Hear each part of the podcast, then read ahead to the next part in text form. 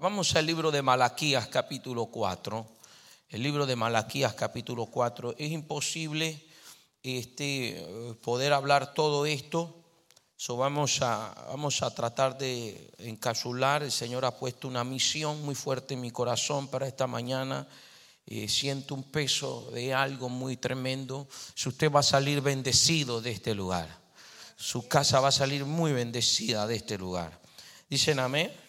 Este será un servicio que usted recordará. Malaquías capítulo 4, el verso 6. Él hará volver el corazón. Diga conmigo el corazón. Él hará volver qué? El corazón. El corazón de los padres hacia los hijos. Hacia los hijos. Y el corazón aleluya, de los hijos. Vamos a ver, atrás dice el corazón de los padres. Y ahora dice el corazón de los hijos. ¿Alguien está entendiendo esto? El corazón de los padres. Luego dice el corazón de los hijos. Los padres tienen corazones y los hijos también tienen corazones. Y Dios dice que hay una promesa que Él va a hacer volver el corazón de los padres hacia los hijos y el corazón de los hijos hacia los padres. Aleluya, no sea que yo venga y hiera la tierra con maldición. Dios mío, esta palabra está poderosa. Levanta la mano, dile Señor, gracias por tu palabra. Oh Dios mío, hay ángeles en este lugar. Hay ángeles rodeando todo este lugar. Veo ángeles, aleluya, alrededor. Y hay una porción de gloria para esta mañana. Señor, y tú no la vas a aguantar porque hay alguien que vino con hambre.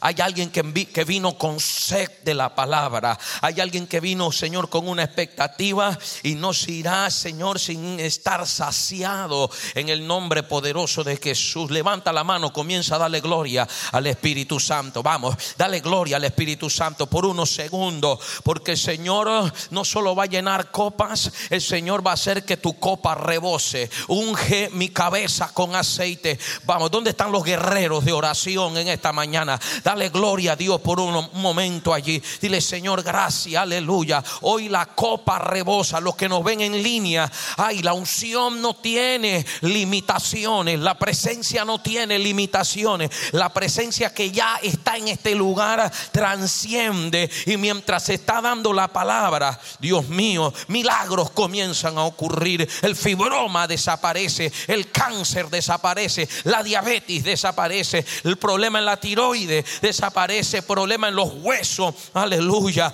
Alguien, alguien le dé gloria a Dios que hay milagros que mientras la palabra se está dando, los milagros van a ocurrir. Porque la Biblia dice, envió su palabra y lo sanó. Señor, en esta hora, por el poder de la palabra, la aleluya, la enfermedad huye. En el nombre poderoso de Jesús. Dale ese aplauso a la gloria de Dios en esta mañana. Amén. Oh, gloria al Señor. Mira el que está a tu lado antes de sentarte y dile, Dios nos va a hablar. Pueden sentarse. Amén. El mensaje en esta mañana que ha estado redundando en mi corazón desde que vine y se lo compartí al pastor se llama comunicación a corazón abierto. Comunicación a corazón abierto. Eh, la Biblia dice en el libro de Juan, capítulo 1, a los suyos vino, mas los suyos no lo recibieron, pero a los que les recibieron se le dio la potestad de ser hechos hijos de Dios. ¿Cuántos hijos de Dios hay aquí? La Biblia no dice que se te dio la potestad de ser miembro. La Biblia no dice que te, se, te dio la potestad eh, eh, o el Señor hizo de ti una oveja. La Biblia dice que tú fuiste un hijo. Él te hizo un hijo. Vamos a poner en la pantalla en el libro de Gálatas capítulo 4, porque hay cosas que tenemos que ponerle un fundamento antes de, de ser entendidas. Dice el libro de Gálatas, el capítulo 4, el verso 4, pero cuando vino el cumplimiento del tiempo, Dios envió a su Hijo con H mayúscula, nacido de mujer y nacido bajo la ley, para que redimiese a todos los que estaban bajo la ley, a fin de que recibiésemos la adopción de hijos. ¿Cuántos hijos han recibido la adopción acá? Aleluya, eres un hijo legítimo. Y escuche esta, esta promesa, el verso 6. Póngamelo ahí, el verso 6. Y por cuanto sois que, aleluya, por cuanto sois hijos. Y a mí me encanta ver los verbos, porque hay gente que camina en la verdad, mas no camina en la verdad presente. Hay gente que sabe dónde Dios estaba, pero no tienen discernimiento dónde Dios está. Hay gente que ha escuchado lo que era, pero no sabe lo que es. Hay alguien que está aquí. Y ahí dice, por cuanto sois a, su nombre. En el verso 4 dice, pero cuando vino el cumplimiento, Dios envió. Pero aquí hay algo presente. Aquí hay una realidad divina de la hora. Por cuanto sois, dice aquí, hijos. Aleluya. Por Dios envió a vuestros corazones es una realidad que sucedió, es una realidad que pasa porque tú eres un hijo. Dios envió a vuestros corazones el espíritu de su hijo, el cual clama, Abba, Padre. Alguien está conmigo. Ese clamor, ese clamor el diablo le teme. Alguien está aquí. Diga conmigo, Abba, Padre. Pero dígalo con un tono así, como de, que con autoridad. Diga, Abba, Padre. Aleluya, Abba, Padre. Entonces dice, aquí, aquí va la unción. Y así que ya. Diga conmigo, ya. El que está a tu lado, dile, te va a caer la unción del ya. Aleluya. El asunto es ya. Con Cristo estoy juntamente crucificado y... Ay, ay, ay, alguien está conmigo acá. Y ya es que el asunto es ya, los discípulos estaban esperando cuatro meses y el Señor le dice, ustedes dicen que hace falta cuatro meses, mas yo digo que... alcen los ojos porque ya los campos están listos para la ciega. Aleluya. Hay algo que pasa con la unción del ya. Díganme amén a eso. Hay gente que dice, pastor, viene mi bendición. No, ya tu bendición está lista. Este, hay que entrar en la realidad de la hora de Dios. Tu realidad presente, natural, no puede estar por encima de la realidad divina. Y la Biblia dice, así que ya no sois, no eres esclavo. Oiga lo que está escrito ahí, por favor. Dice, ya no eres esclavo. Hoy se caen las cadenas. Hoy se rompen las cadenas. Hoy se caen los velos. Hoy usted entra a una dimensión de la realidad de hijo. Alguien dice amén a eso. Oh, gloria al Señor. El asunto no es para mañana. El asunto es para esta mañana. El asunto es para ahora. Alguien dice amén. Ya no eres esclavo. Y esto es fuerte. Así que ya no eres esclavo, sino hijo. ¿Qué tú eres? oveja. No, no, yo sé que voy a romper ahorita, mira. Ay, yo soy la oveja del Señor. Pastor, llámeme. Pastor, óreme. Visítame.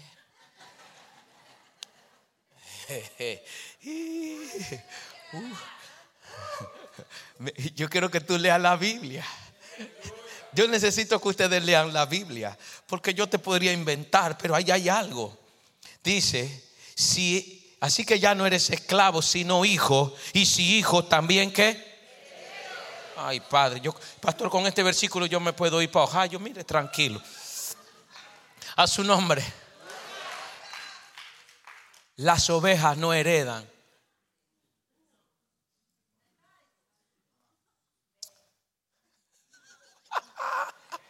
No, yo necesito que usted dijera esto, porque usted está muy orgulloso de ser oveja.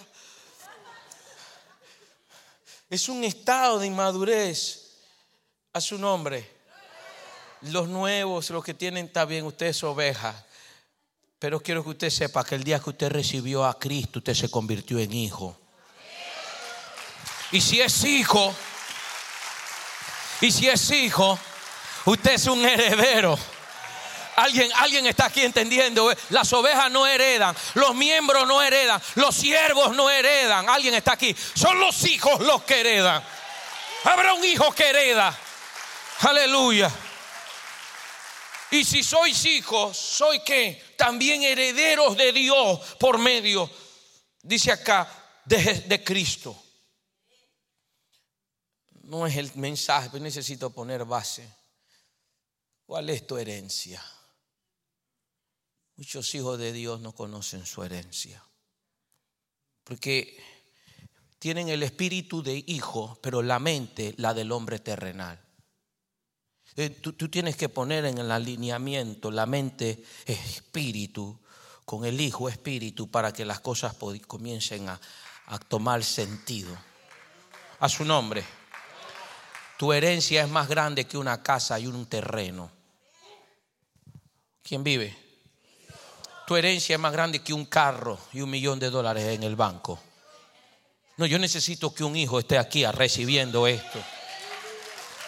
Oh, gloria al Señor. Pueblo, tu herencia es una genética. ¿Cuántos sacaron la nariz de papá, los ojos de mamá, la oreja, el color? Ustedes vean a nuestros hijos son café con leche. Café con... Yo tengo el pelo duro, mi esposa el pelo suave y nuestros hijos puro curly. Una combinación. De la misma forma, tú sacaste genética divina. Los días de tu fracaso se terminaron. El día que Cristo se metió en genética. ¿Alguien está aquí? Siento la gloria de Dios. La Biblia dice, trajeron la imagen del terrenal, también van a traer la imagen del celestial. Usted dejó de ser terrenal y se convirtió en un cielícola. Tiene cielo metido adentro. Oh, Dios mío. Ahora hay una herencia que la Biblia lo menciona. Yo necesito yo necesito ir al grano. Mateo 25, porque hay unas cositas que quiero hablar. Mateo 25, el verso 34 es un asunto poderoso. Mateo 25, el verso 34, ya lo tienen allí. Dice acá, entonces el rey, diga conmigo el rey, el rey dirá, este es un asunto poderoso, a los de su derecha, venid benditos de mi Padre. Entonces, si es Padre, ¿qué quiere decir? ¿Para quién es el asunto? Para los hijos, estamos claros. Heredad, ¿qué cosa? ¿Qué vamos a heredar? ¿Qué vamos a heredar? El reino preparado para vosotros desde la fundación uh, del mundo. Vamos a leer otro verso. Lucas, Lucas 22. Lucas 22. Busquemos Lucas 22, por favor. Muy amables allí. Vamos a ver si lo encontramos. Acá está Lucas 22. Nos lo ponen en la pantalla en el verso 29 y 30. Dice, yo pues os asigno un reino. si, eso, si eso estuviese ahí, pastor, con un punto y aparte, no, fue, no, no tuviera tanto peso como le pusieron una coma ahí. Porque hay una coma y luego te dice que quién te da el reino. Yo pues os asigno un reino como mi qué? Mi padre me lo asignó a mí. ¿Alguien está recibiendo esto? Wow. Para que comáis y bebáis a mi mesa en mi reino y os sentéis en trono juzgando las doce tribus de Israel. Vamos a ir ahora a Lucas 12, el verso 32, y va a tener sentido, es una base, no es el mensaje, es una base. Porque voy a entrar en el mensaje ahora sí. Lucas 12, el verso 32. Dice, no temáis manada que pequeña. Ok. Porque a vuestro qué? ¿A quién? A vuestro Padre Quiere decir que se da en un ámbito familiar. Todos los versos que te leí, observa, hay un padre y hay un hijo que está recibiendo. No temáis manada pequeña porque a vuestro Padre le ha placido.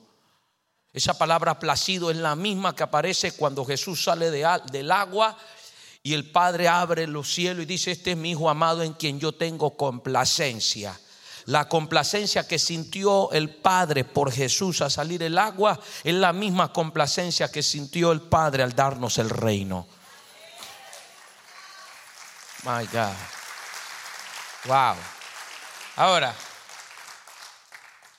¿por qué? ¿Qué tiene que ver esto con comunicación a corazón abierto?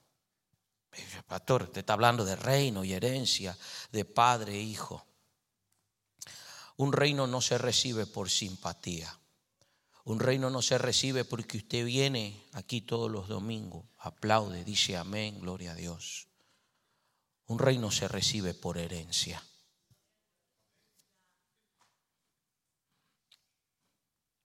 Y sin comunicación a corazón abierto, no puede haber transferencia. ¿Por qué? Porque la comunicación a corazón abierto permite que dos generaciones se conecten. Sin comunicación no se desarrollan las relaciones. Y estamos en un tiempo donde la comunicación está tóxica. Hay muchos matrimonios de 20 y 30 años que parecen dos solteros viviendo juntos.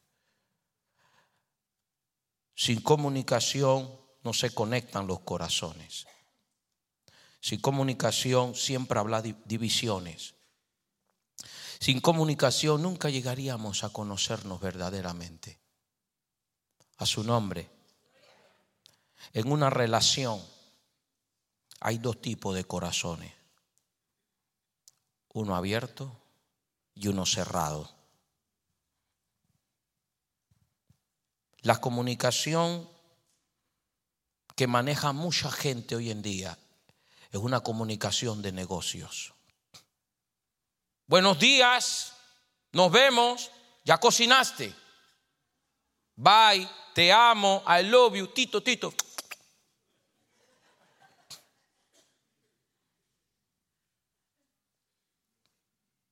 Paga la luz, ven a buscarme, buenas noches, bota la basura.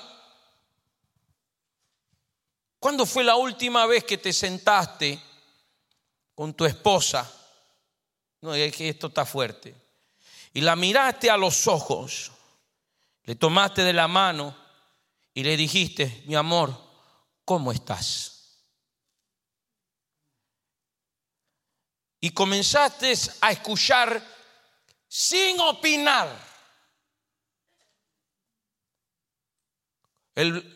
la realidad del corazón de ella.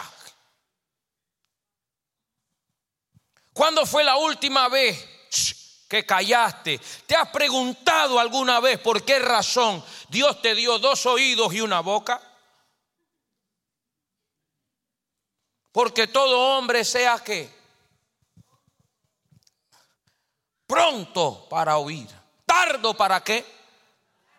Pero la comunicación de hoy en día es una comunicación donde yo tengo que defender mi punto. Y para defender mi punto, yo necesito atacar lo que tú hiciste. ¿Alguien está acá? De repente sentí que bajaron unos grados aquí sentí que se puso un frío el asunto.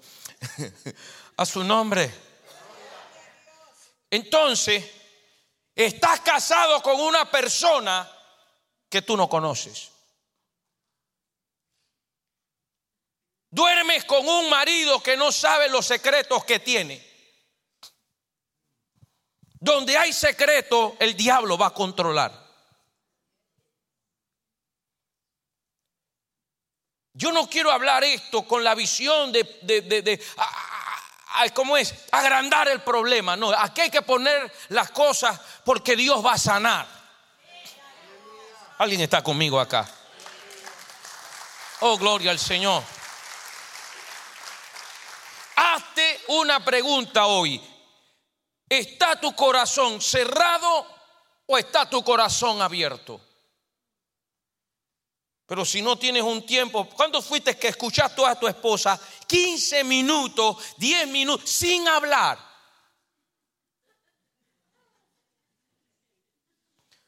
¿Cuándo fue la última vez que te sentaste a escuchar al marido? Muchas veces el hombre no habla. Hay hombres que hay que sacarle las palabras con una pinza. Uh. Pero sí es bueno diciendo, ni te atrevas a ir a donde el pastor. Yo resuelvo mis problemas solos. Algunos están agarrados de la silla, sí, pastor. Mira. A su nombre. La sociedad de hoy, comenzando desde el núcleo de la familia, ha creado una demanda de lo que la gente quiere que seamos. Así que pasamos toda una vida queriendo ser lo que papá quiere, lo que el esposo quiere, lo que la esposa quiere, y nunca nos atrevemos a desvelar quiénes verdaderamente somos nosotros. Es casi imposible ser lo que realmente somos cuando estamos tan ocupados en querer ser lo que la gente espera de nosotros. Mm. Y con esta mentalidad y expectativa las personas se casan. Se casan cometiendo el error de que yo me caso contigo, pero no me estoy casando contigo porque yo tengo en mi mente una persona que yo quiero que tú seas. Entonces me, estoy casado, con esa persona, pero no estoy casado con esa persona, estoy casado con la que me, imaginé que esa persona iba a ser. A su nombre. Uh. Entonces, cuando experimentamos un ambiente de demanda de lo que la gente espera de nosotros, llegamos a un punto donde yo necesito ser aceptado.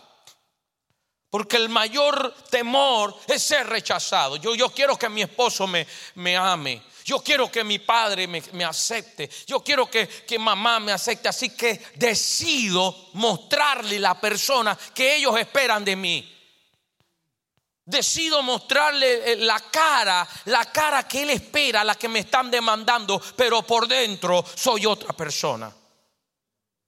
Por dentro, entonces tenemos que entrar en, en una temporada donde nos hagamos vulnerables, pero tiene que darse para que conozcamos verdaderamente con quién estamos casados, quiénes son nuestros hijos. ¿Quién vive? ¿Cuáles son las señales de un corazón cerrado? Dureza, crueldad, insensibilidad, poco importa. Una persona que se distancia, pone barreras, pone paredes. Una persona que se ha entumecido, apático, indiferente. Una persona que posterga el hablar. Y hay hombres que no hablan y otro día y otro año. Mujeres que no hablan y eso allí. Todo problema que tú postergas, postergas también su solución. ¿Cuáles son las señales de un corazón abierto? Un corazón abierto siempre será amable, tierno, bondadoso, sensitivo, va a conectar, va a estar involucrado, se va a ver interesado, va a estar enfocado, una persona siempre atenta, tú ves una persona sin egoísmo, escucha esta palabra, transparencia. Pueblo, esto, aparece en cuentos de los imposibles. Y yo te lo voy a decir por qué. Se hizo, se hizo un estudio, pastor, de entrevistaron mil parejas para sacar las listas de la razón por la cual las personas no abren su corazón.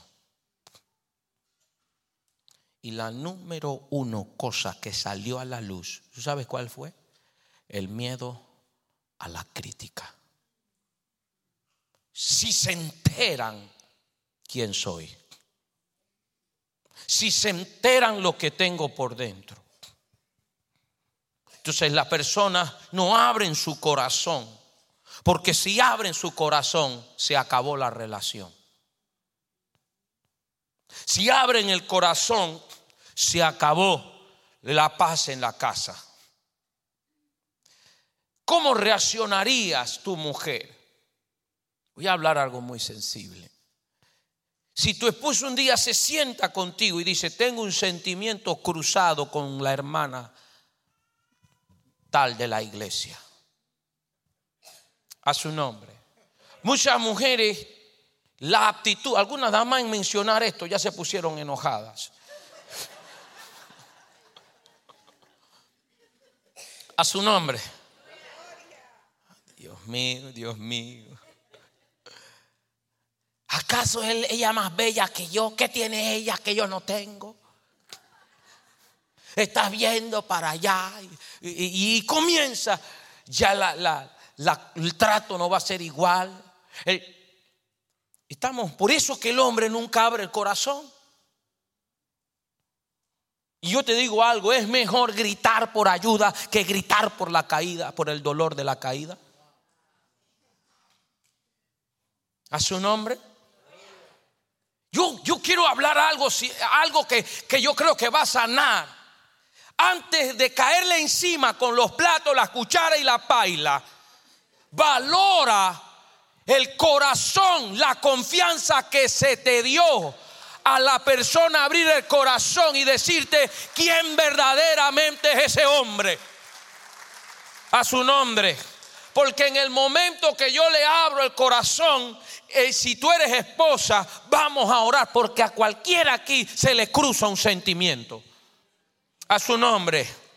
Pero no hemos encerrado, gloria al Señor, de tal manera que estas cosas no las hablamos ni siquiera con los íntimos. Entonces estás con una persona que tú no conoces y eso se da a nivel de hijos. Los hijos no confían en los padres. Los, hijos confían más en los amigos de la escuela. Porque los padres lo trataron de una forma y los hijos interpretaron otra. Porque el diablo es experto haciendo que los hijos interpreten de la forma que ellos quieran interpretarlos para causar heridas en el corazón. Yo no sé si aquí hay un hijo pero yo quiero decirte, hijo que estás aquí, no va a haber nadie en este mundo que te ame más que tus padres. Alguien está conmigo acá. Y cuando estamos en el ámbito de esto, de lo profético y del Espíritu Santo, papá sabe qué es lo que Dios tiene para un hijo. No el vecino, no otra persona. Hey, son los padres. A su nombre. ¿Puedo pasar dos sillas al frente, pastor? Me permiten dos sillas los servidores y me pasan dos sillas acá. Entonces, tenemos que elevar nuestras conversaciones. Dicen amén a eso. En una conversación le leí un pasaje. Gracias por una, son dos damas. Que quiero hacer una, una ilustración, una cara a cara. Así. Necesito un joven. Y ya le iba a poner a él, pero necesito un joven. Necesito un jovencito. Uno que no tenga cana como yo. Habrá un joven acá, con, con su respeto. Si tenemos cana, ustedes saben. ¿A quién por allí? Un jovencito. Muchachos de allá que, tengan, que tengan menos de 20 años. Menos de 20 años. Menos de 20 años. ¿Quién es? Ven, vente muchacho. A su nombre. ¿Quién vive? siéntate. ¿Cómo te llamas? Rubén. Rubén, Dios te bendiga. Le dije en la vigilia,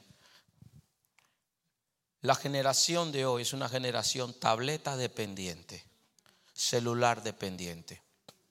En el tiempo de antes, un niño de un año lloraba, el padre corría, la madre corría a abrazarlo para calmarlo. Hoy en día corre es para darle la tableta. Agárrate de ahí.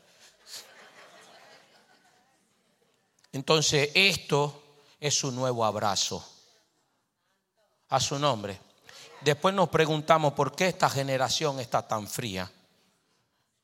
Esta generación no necesita oración y ayuno, esta generación necesita ser abrazada. A su nombre. ¿Quién vive?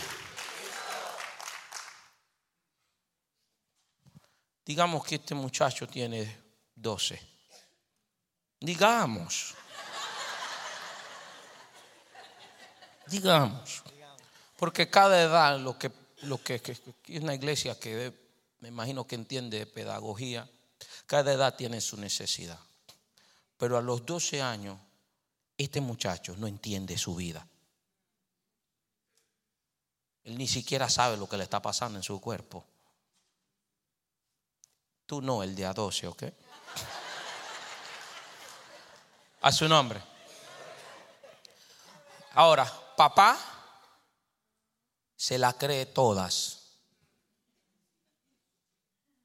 Padre, es hora que nos bajemos del sicómoro. A su nombre. Porque si hay algo que Él necesita, escúchenme por favor, es ser entendido. Es que a mí no me entienden. No, no. Nosotros necesitamos entenderlo a ellos porque Él hará volver, escuche, el corazón de los padres hacia los hijos. Es papá el que se tiene que sentar. Hijo, perdóname. No he estado ahí para ti en tu cumpleaños. ¿Alguien está aquí? Toda mi vida me la ha pasado trabajando. Y solo llego a casa y has crecido no he estado contigo. Palabras tan simples. Ustedes no tienen idea cuánto van a tocar el corazón de tus hijos. ¿Alguien está aquí? Dios mío, yo necesito que alguien reciba esto y te sientas y comienza a abrir el corazón. Muchos de estos muchachos pareciera que no tienen sentimiento. Pareciera que son secos y fríos. ¿Alguien está aquí conmigo? No, no, no, no. Papá, ellos tienen sentimientos. Papá, ellos tienen secretos que ellos necesitan hablarles, pero ellos tienen miedo a su nombre. ¿Con quién hablo estas cosas? Porque toda la vida hay una demanda de este lado. Que tú tienes que ser la niña perfecta, tú tienes que ser el niño perfecto. Te quiero, te quiero en santidad. No, no, abra un espacio para que se caigan. ¿Cuántas te has caído tú, papá? Aquí nadie se ha caído. Gloria a Dios. a su nombre. ¿Quién vive? Y te sientas allí y comienza a abrir el corazón. Eres el primero en pedir perdón. Eres el primero en reconocer que a Él le ha faltado no tu palabra ni tu dinero, le ha faltado tu tiempo. Alguien dice amén. El amor tiene una palabra, tiempo. ¿Usted quiere saber qué es amor? Amor es tiempo. Alguien dice amén a eso. Después que, gloria al Señor. Aleluya. Rubén, perdóname. No he estado ahí. Pero desde ahora en adelante voy a dejar de hacer todo lo que tengo que hacer para estar ahí. Voy a estar ahí en tu partido de fútbol. Voy a estar ahí en tu partido de basquetbol. Y más, me voy a hacer a ti. Ahí está mi esposa. Un día, pastor, venía de la iglesia. Rubén, mira, venía de la iglesia, hermano. Y entré, mi esposa estaba arriba. Y entré a la cocina.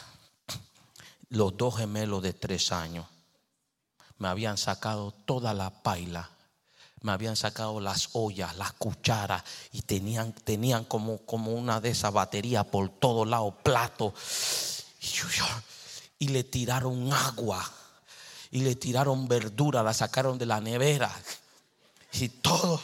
Y yo venía y estaba así y yo iba a brincar. ¿Y qué está pasando aquí? Daddy, daddy, we making a soup. Estamos haciendo una sopa. me acordé, de verdad, sí, wow, pero hay que recoger esta sopa, esta sopa, yo, esta sopa es un reguero, pero si yo vengo, saco la correa, niño desordenado y aquello, y no me hago a ellos, ¿tú crees que ellos van a abrir su corazón? Alguien está aquí. Jeremías cuando estaba pequeño, lo mismo, y agarraba la ropa, agarró un tiempo toda la ropa y los juguetes de una sala y la puso en la sala formal. Y empezó, era un reguero y abajo tenía como una manta y se metió abajo. Y yo agarré, pero ¿qué tú estás haciendo aquí? Daddy, this is my castle, este es mi castillo. Wow, me metí ahí. A su nombre, ellos tienen que ser entendidos. Ellos hablan un lenguaje, papá. La Biblia dice, el corazón de los padres hacia los hijos no primero es los hijos hacia los padres, son los padres que tienen. ¿Cuándo fue la última vez, papá, que saliste con tu, con tu niña de 15 años a platicarle? El, viernes enseñamos acerca que padre enseña a los hijos a su nombre. Y mi hijo va a agarrar 12. ya yo le, voy, le voy a reescribir un libro a mi hijo. Y va para todos los adolescentes. Cartas a Jeremías. Se las voy a escribir. Y le dije, a los 12 vamos a celebrar que te vas a convertir en un hombrecito. Me lo voy a llevar a shooting, me lo eh, voy a invitar a sus amigos y quiero que él sepa que te está transicionando. Ya le dije y está contento. A su nombre. Pero papá tiene que estar ahí. Entonces, cuando esto comienza a ocurrir, miren esto, cuando esto, estas pláticas se comienzan a dar, ese niño comienza a ser así abrir el corazón. Y tú vas a venir, mami, me gusta el niñito de la clase. A su no. No vaya, pero ¿quién es ese hijo del diablo?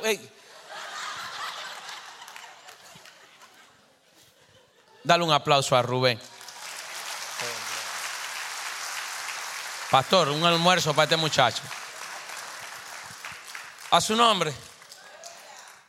Valora la confianza del abrirte el corazón. No podemos caer porque los corazones se cierran por las críticas. Los corazones se están cerrando porque la gente tiene miedo de recibir juicio. Si yo abro mi corazón me van a enjuiciar.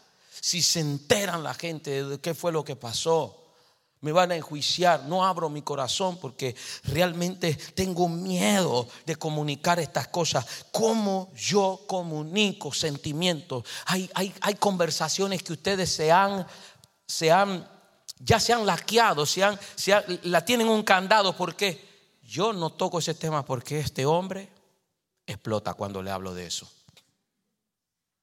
A su nombre. Hay mujeres que en la iglesia tienen que diezmar o en lo oculto porque su esposo no le gusta que den los diezmos. Aquí no pasa eso, pasa en otro lado. A su nombre. Entonces, estamos casados con personas que no conocemos. Porque la persona no se siente segura emocionalmente. Entonces los padres tienen que hacer algo, los padres tienen que ir a los hijos. Y entonces los hijos van a volver a los padres. Y cuando los hijos vuelven a los padres, hay conexión. Porque estamos en una generación desconectada. Y tiene que haber esa conexión. Alguien diga conmigo conexión. Y en esa conexión, entonces sí podemos hablar de impartición de herencia. Porque son dos generaciones. Una de las frases favoritas de los hijos es, mi mamá, mi papá no me entiende. ¿Habrá alguien aquí que le han dicho eso? Pero no me entiende. No me entiende que me gusta aquel muchachito. No me entiende que aquello. Y no me entiende y no me entiende. Oh, gloria al Señor. Entonces, ¿cómo sanamos ese no me entiende? Entendiendo a la persona, eh, abriéndole el corazón. Esa persona tiene debilidades igual que tú. Esa persona tiene eh, eh, flaquezas igual que tú. Y todos, dice mi pastor, todos tenemos un esqueleto escondido en el closet. A su nombre, ¿habrá alguien aquí que, que está entendiendo esto? Gloria al Señor. Dale un aplauso a Jesús fuerte.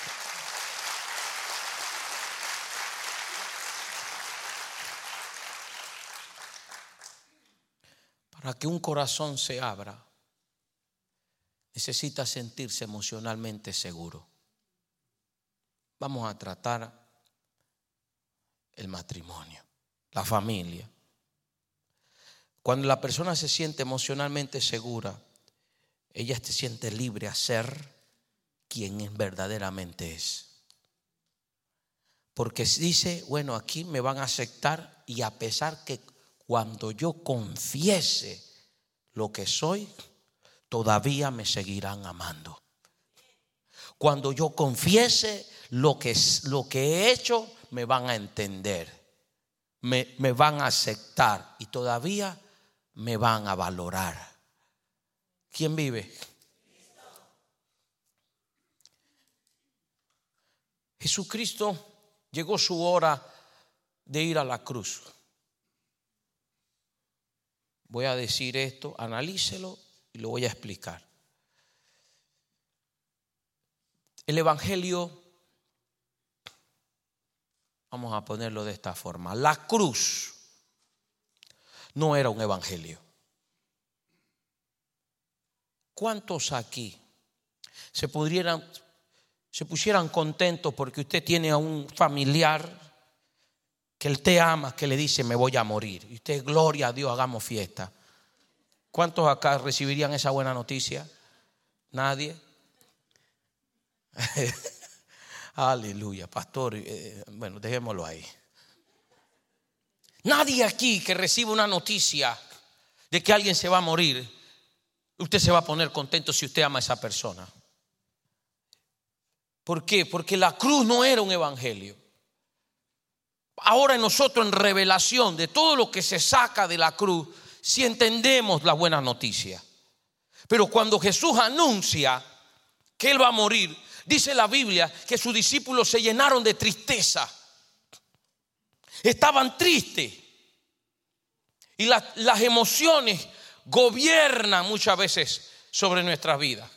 Las emociones son buenos conductores, eh, eh, eh, buenos pasajeros, pero malos conductores. Nunca permita que las emociones sean las que dicten cómo adoras a Dios. Que no sean las emociones las que dicten las decisiones que vas a tomar. Porque las, las personas toman decisiones basadas en cómo se sienten y no en la voluntad de Dios. ¿Alguien está acá? Entonces, cuando el Señor va a dar a comunicar un asunto difícil, si al, al propio Jesús le fue difícil comunicar algo de este nivel, ¿cuánto más a nosotros? Pero yo tengo aquí buenas noticias. Alguien dice amén.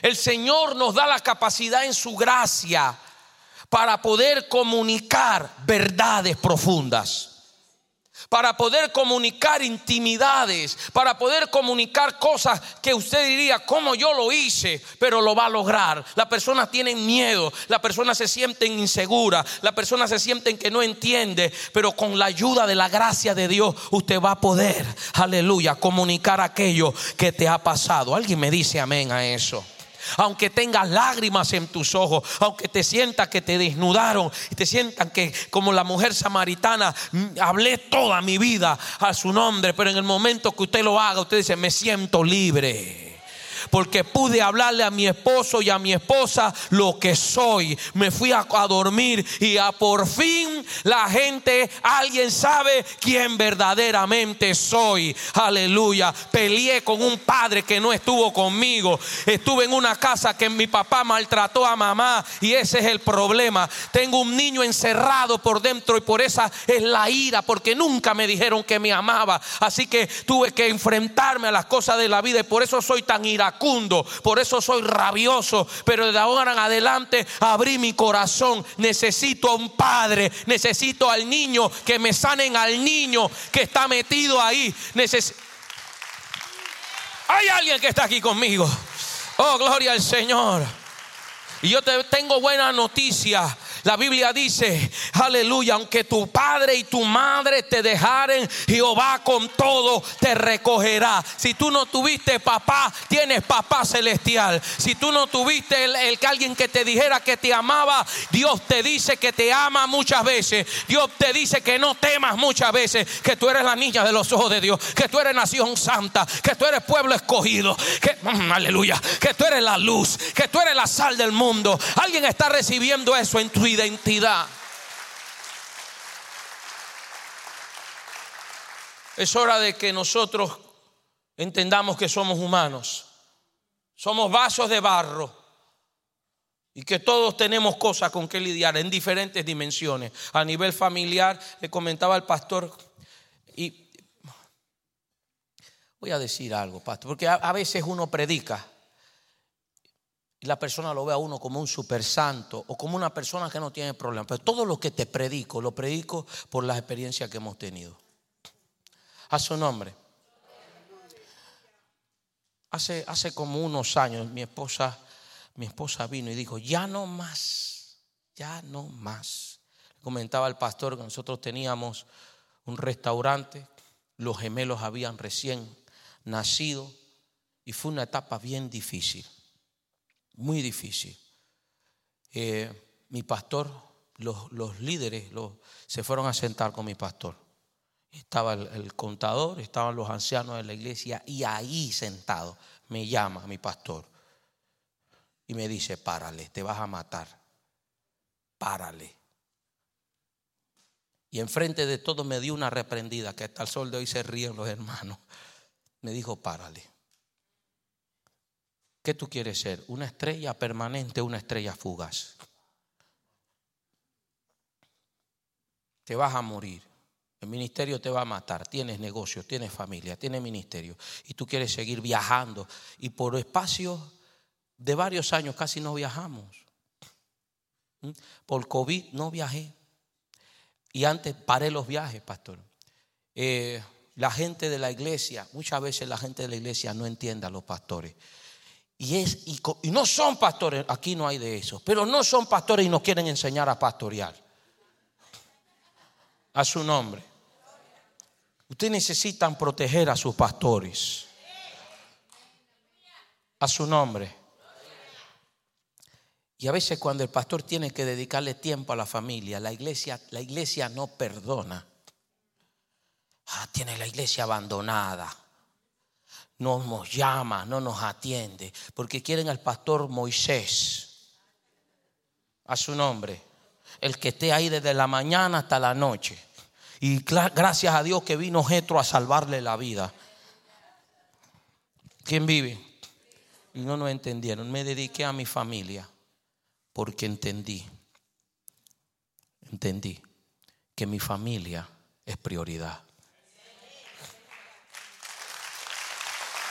Ahora, yo me tengo que hacer vulnerable. Mi esposa decía, vamos a buscar ayuda. Yo no, no necesito ayuda. Yo estoy bien. Porque los hombres siempre están bien. Y el orgullo nos está matando. A su nombre. Yo estoy bien, yo estoy bien. Estaba bien, pero bien mal. La pastora llamó al pastor, nos sentamos. Tienes que poner prioridades, tienes que agarrar. Pastor, uno sabe, pero es el efecto de la liga.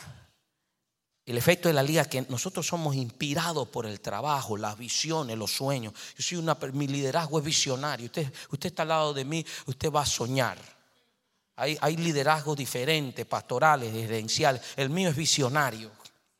Y, y cuando uno es visionario, aunque tú estés en casa, tienes el ministerio en la mente, en el corazón el efecto de la liga. Nunca te separas de él. Hasta que entendí que hay que cortar esa liga. Y nos sentamos. Entendí. Vamos a ser entrenados.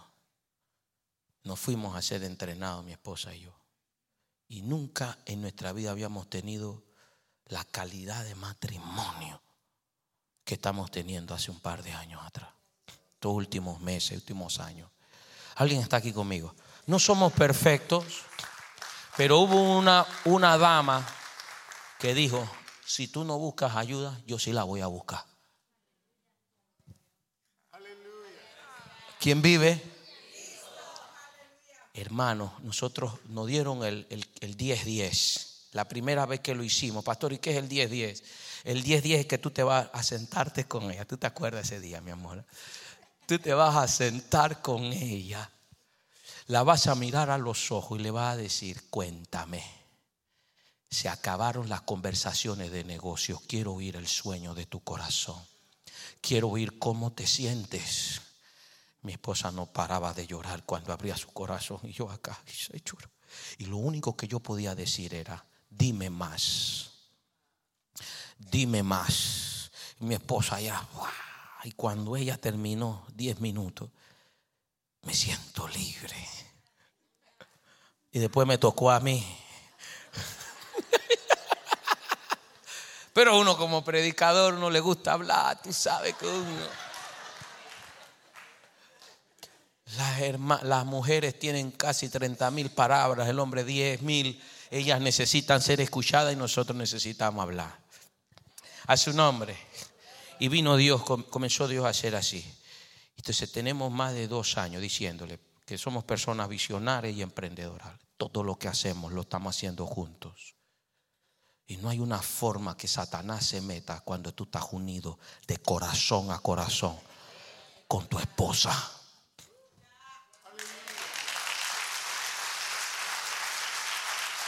¿Quién vive?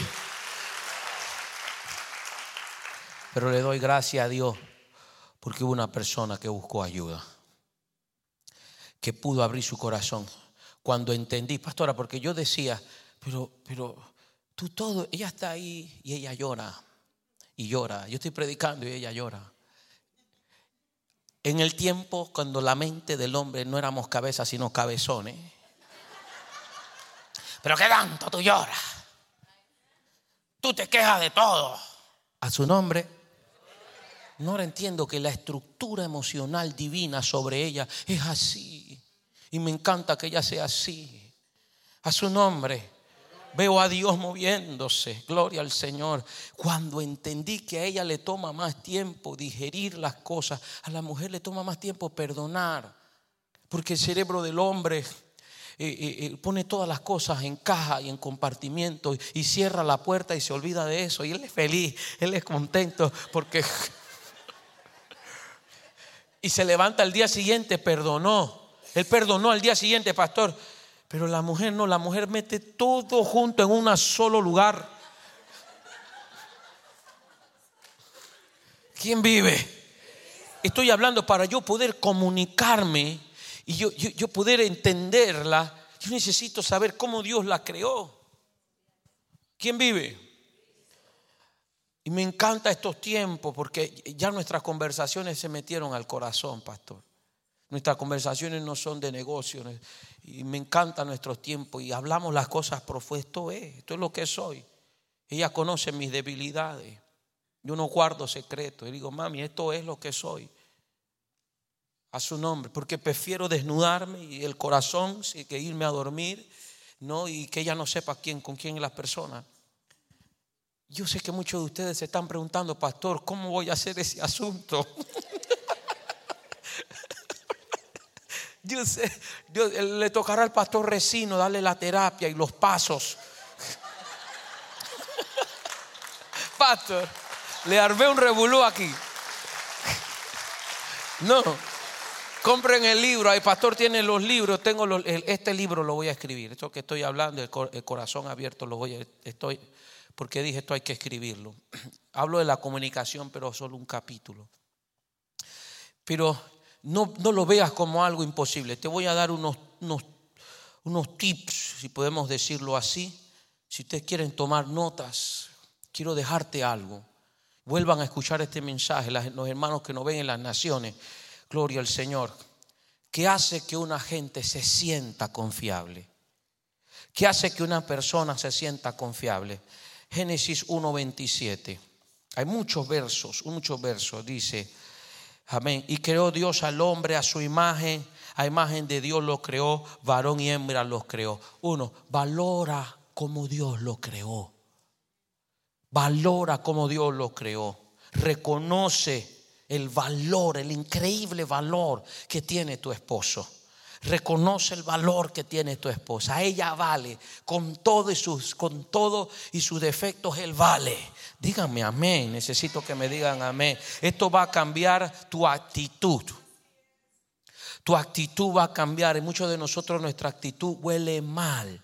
Nuestra actitud tiene que ser transformada. Y esa actitud viene porque hay un sistema de creencia que el Espíritu Santo es el único que muchas veces puede cambiar esas cosas pero desde ahora en adelante opta una actitud de gratitud.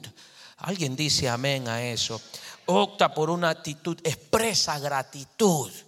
En vez de decir esa tortilla sabe mal, esa tortilla la quemaste, quemaste el arroz. Gracias por cocinarme. Gracias por levantarte temprano y hacerme el desayuno.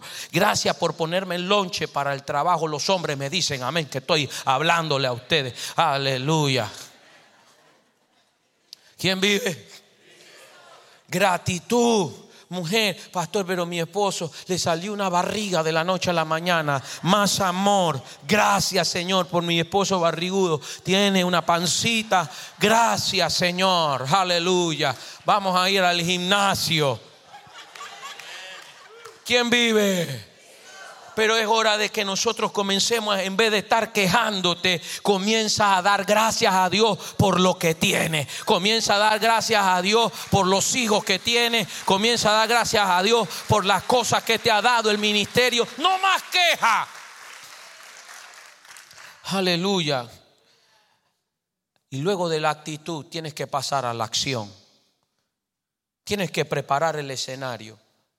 Comienza a tratar a tu esposo, a tu esposa de una manera así. Ya lo dijiste que él, tú vales mucho, muéstraselo. Ven temprano. Te, dijeron, puedes trabajar cuatro horas de más. Entonces tienes que escoger entre el tiempo con tus hijos y tu esposa y las cuatro horas que vas a ganar. Dice, hoy lo siento mucho dinero, pero hoy me voy con mi esposa y mis hijos. Y empiezas a darle valor y ellos se están reconociendo que vales, wow. Cuando yo vengo de viaje, hay miércoles que tenemos culto, le digo, hoy mando a alguien, pero necesito estar con nuestros hijos. Hoy los, el los servicios siempre van a estar. A su nombre. Gloria al Señor. No juzgue los sentimientos. Valora la confianza. No juzgue los pensamientos, las opiniones. No las juzgues. Evita tres frases. Tú todo, tú nunca, tú siempre. A su nombre. ¿Tú quieres problema? Diga una de estas tres frases. Tú todo lo criticas. Tú siempre haces aquello. Tú nunca dices que me amas. No, no, no. Cambia ese tú nunca. Lleva a tu esposa a, una cena romántica. Aquí se hacen las cenas, pero llévalas tú de una, de una, de una eh, eh, eh, rutina, no rutina, de un, de un movimiento de amor romántico. La llevas y la sientas. Y cuando estás ahí, no le digas, tú nunca me dices que me amas. Dile, mi amor, vamos a comprarte una pijama nueva. De color morado. Escuche, le estoy dando tips.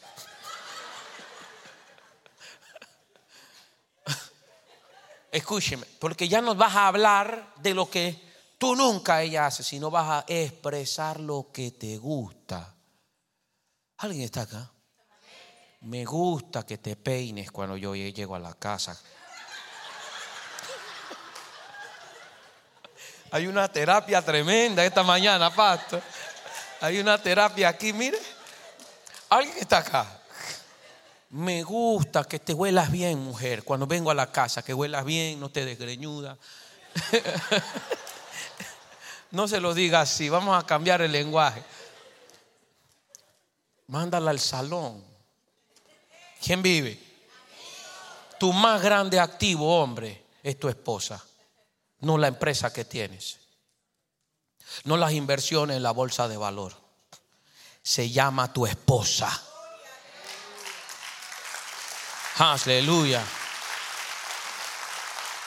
Comunícale qué es lo que te gusta. Mujeres, aleluya, de la misma forma. Tú siempre quieres estar encaramado.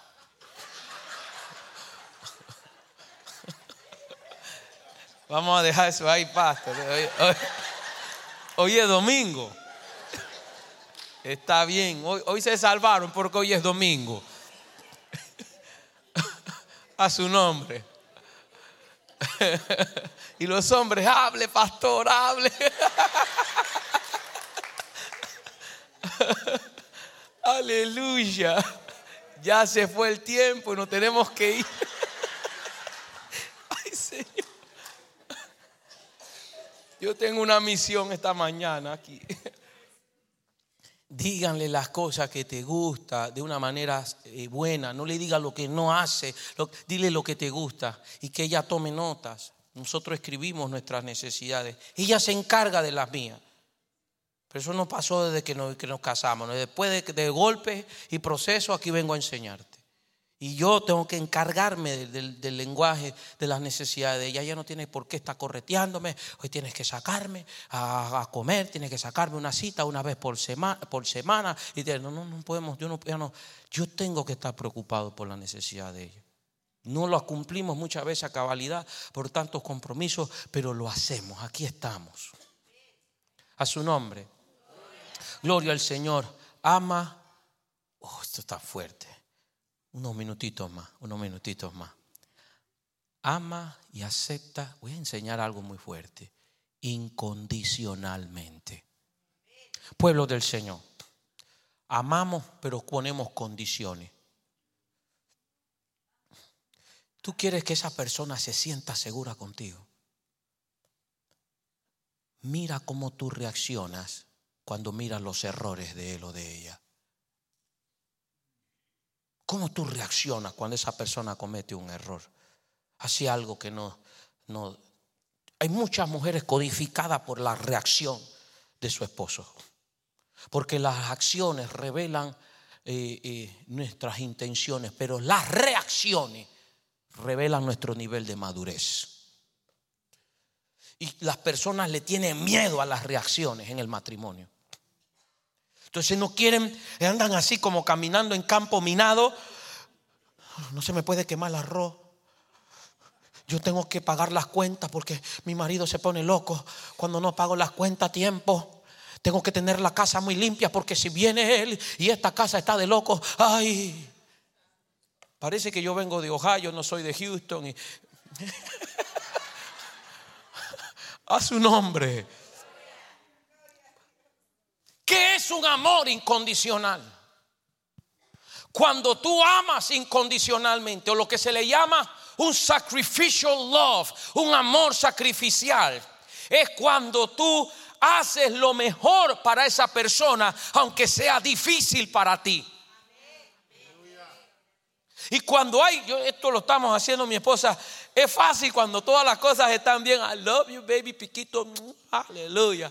Pero cuando los sentimientos están colados, por las presiones de las cuentas, por las presiones del, quehacer diario, semanal, es tan difícil decir te amo cuando esos sentimientos, pero es ahí donde se manifiesta el amor incondicional. Es ahí donde usted dice, es hora de decir te amo cuando no lo siento decir, cuando siento que me está atacando otro tipo de emociones. Alguien dice amén a eso. Pero Él no se merece que yo le haga la comidita que él pide. Hermano, y esa es la mentalidad de subsidiario que mucha gente. él dijo, ya no eres esclavo. Es una mentalidad de esclavo. Y la traemos al Señor. Tienes que ayunar y orar para ganarte aquella bendición. Y ponemos todo el sacrificio de Jesús en tela de duda. Porque estamos nosotros con la mentalidad del esclavo que busca. El esclavo busca ganarse las cosas. El, asalariado busca ganarse las cosas. Y así lo traemos al matrimonio. Tienes que ganarte esta noche de amor.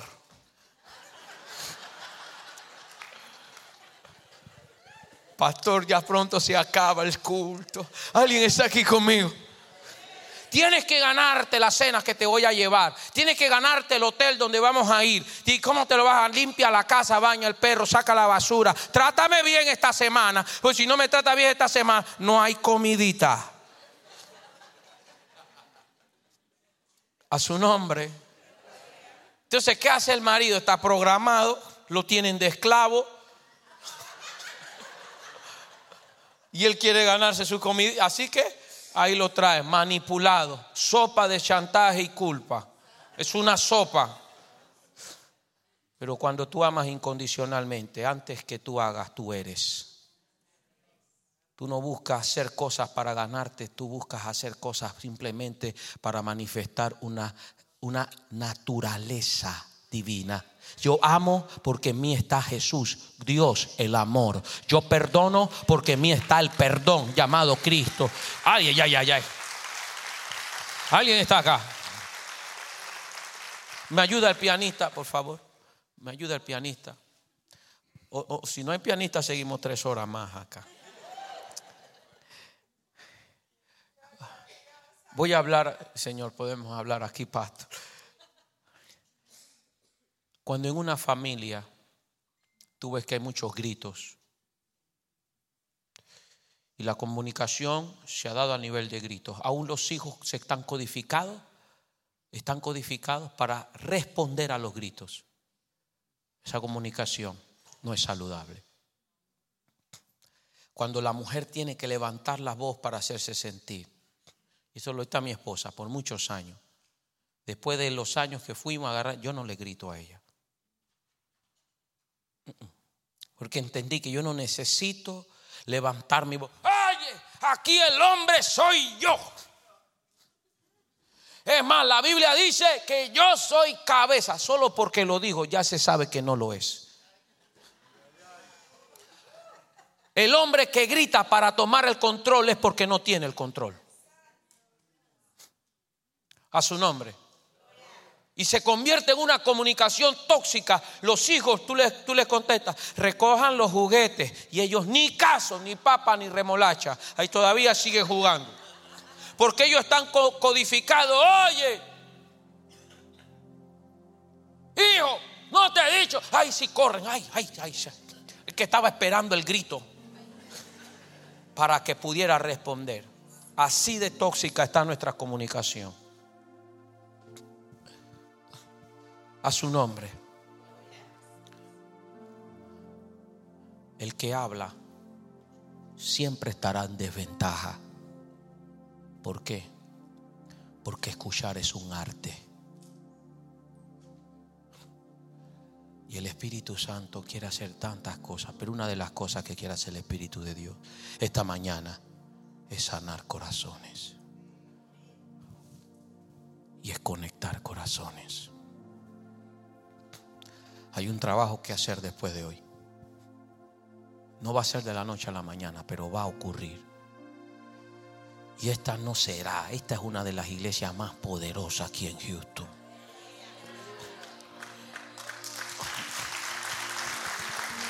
Esto es una realidad. Aleluya. ¿Con cuántos Haz esta terapia del 10-10. Siéntate con tu esposa, la escúchala 10 minutos. Que él te escuche 10 minutos hoy. Pasa tiempo con tus hijos, escúchalo su necesidad, escúchale hablar. Tuvimos una, una, mi esposa y yo, unas vacaciones. Este año nos fuimos a, Colorado, ¿no? ¿A dónde que fuimos? ¿A Colorado? Siempre me, me. No aquí con los niños. Phoenix, Las Vegas, ¿cómo se llama? Arizona. Siempre me, Y mi hijo tiene 11, él no sabe lo que le está pasando. Si yo fuera un padre, ah, este, este muchacho no sabe. Y tú sabes que hay niños que tienen una... Pero es que están pasando por tantas cosas. Yo supe que yo no estaba conectando con mi hijo. Eh, eh, necesitaba conectar. Y tú tienes que tener un arte, tienes que... Y yo lo comento esto. Primero, eh, Dios nos habló del trato del amor, cómo el amor rompe las barreras. Una mañana me paré, eso fue hace Antes que fuéramos allá, me paré, limpié, le hice desayuno y venía bajando. El más, el más grande venía bajando. Lo agarré y lo besé. Le serví, mi esposa también. le serví. Desde ese día empezó a conectar. Algo comenzó a conectar. Entonces me lo saco. Él está en ese proceso, le, hablo de los procesos. Hijo, te está convirtiendo en un hombrecito. Aquí está papá. Primero necesitamos definir tu identidad. Tú eres un varón. Claro, eso tiene que estar claro. ¿Te gusta la muchacha? Ah, ah, ya esto me, siento tranquilo porque le gusta una muchacha. Estoy tranquilo. ¿Tú me entiendes? Ahora, cuando venimos de allá, pastor, lo vi que ellos tienen un lenguaje para conectar. Cada hijo tiene un lenguaje para conectar. El de mi hijo le gustaba uno de los, de los muñequitos eh, que ellos usan, unas cosas que se abren así, y le gustaba el Nintendo Switch. yo, ah, pues por ahí me lo llevé. Le compré su Nintendo Switch. y ahí está. ¿Y sabes qué? Ahí está mi esposa. Me senté con todos a jugar. Y me acordé de mi infancia, pastor. Cuando yo jugaba Family Nintendo. El Atari. ¿Cuántos se acuerdan del Atari? Pac-Man. ¿Alguien está aquí? Y me fui a comprar esos juegos de arcade en aquel tiempo de antes que no eran de alta definición. Y comencé a pelear con ellos. Y comienza el asunto, hace clic, comienza el asunto. Y me lo llevé. Vamos para comprar los juegos que te gustan. Este y comenzamos a hacer clic. Hoy ahí está mi esposa. Hoy en día casi toda la noche. Yo soy bueno en las matemáticas, él viene donde mí. Papá, ayúdame en la matemática. Me siento yo a resolverle su conflicto de matemática. Mira esto, mira, pa, pa, pa. Gloria al Señor. Hermano, yo me voy en el día. Pero cuando yo toco el timbre de la casa, ese niño puede estar metido donde sea. Él dice, Daddy, I love you. Y él corre y atrás todos los otros. Parecen patitos, tú sabes cuando van los patitos.